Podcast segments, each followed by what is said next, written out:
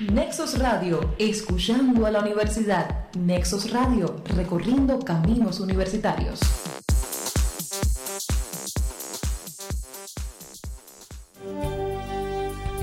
Nexos Radio presenta Píldoras Buen Idioma, un programa semanal en defensa de la lengua.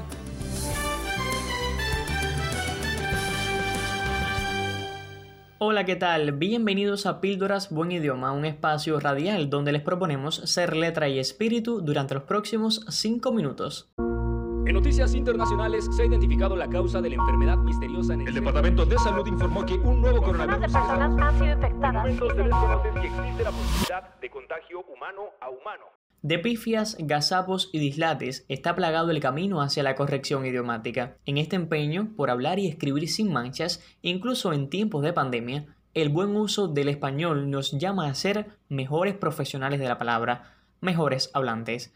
La COVID-19 ocupa aún los principales titulares de los medios de comunicación tanto en Cuba como en el mundo. Por eso, sin ánimos de parecer en extremo puristas o ultraconservadores del idioma, les proponemos un breve repaso sobre cuestiones lingüísticas que han marcado este 2020. La palabra del día. Coronavirus, género de virus de la familia Coronaviritae.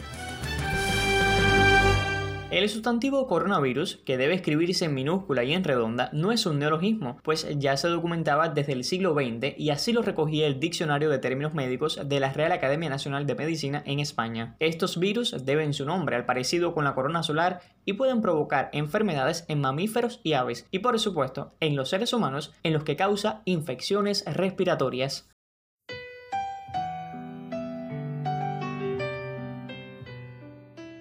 Este nombre de COVID-19 nos llega del inglés Coronavirus Disease más los dos últimos dígitos del año 2019. Lo adecuado es escribirlo enteramente en mayúscula y con un guion entre COVID y 19. Como explica la ortografía de la lengua española, si con el tiempo este acrónimo se hace un nombre común, lo recomendado sería escribirlo en minúsculas, como mismo ocurre con otras enfermedades tanto la o el COVID-19 son grafías adecuadas, con preferencia por la forma femenina, tal como lo hace la Organización Mundial de la Salud en sus páginas en español, uso plenamente justificado por ser enfermedad el núcleo del acrónimo.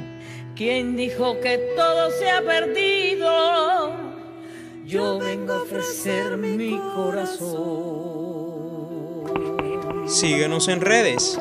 Buen idioma en Facebook e Instagram buen guion bajo idioma en Twitter y en Telegram. La ortografía académica explica que no hay una norma que determine cómo se acentúan prosódicamente los acrónimos en mayúsculas, pero por lo general suele aplicarse el patrón acentual mayoritario para palabras con estructura similar. Así, lo normal es pronunciar COVID, no COVID, como mismo decimos OTAN y no OTAN.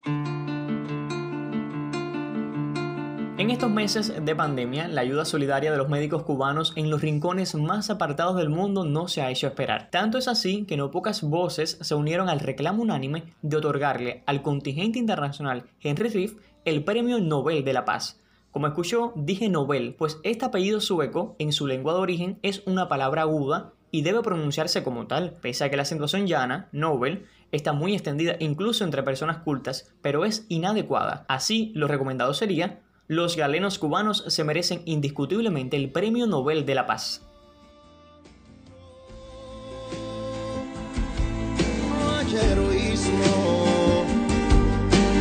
darle un beso al mundo y nada más. Numeral duda. La consulta de la semana.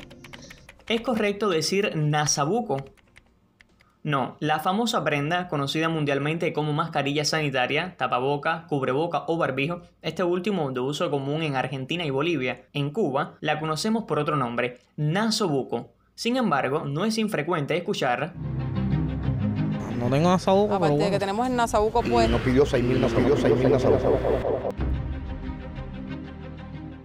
Este término tiene raíces latinas, nasus, nariz y buca, boca. Sin embargo, el Observatorio de Palabras de la Real Academia Española explica que nasobuco puede entenderse también como un cortamiento de nasobucofaringeo o como deformación de nasobucal. Así, lo adecuado es, escuche bien, nasobuco, no nasabuco ni nosobuco, como hemos visto y oído en los últimos meses.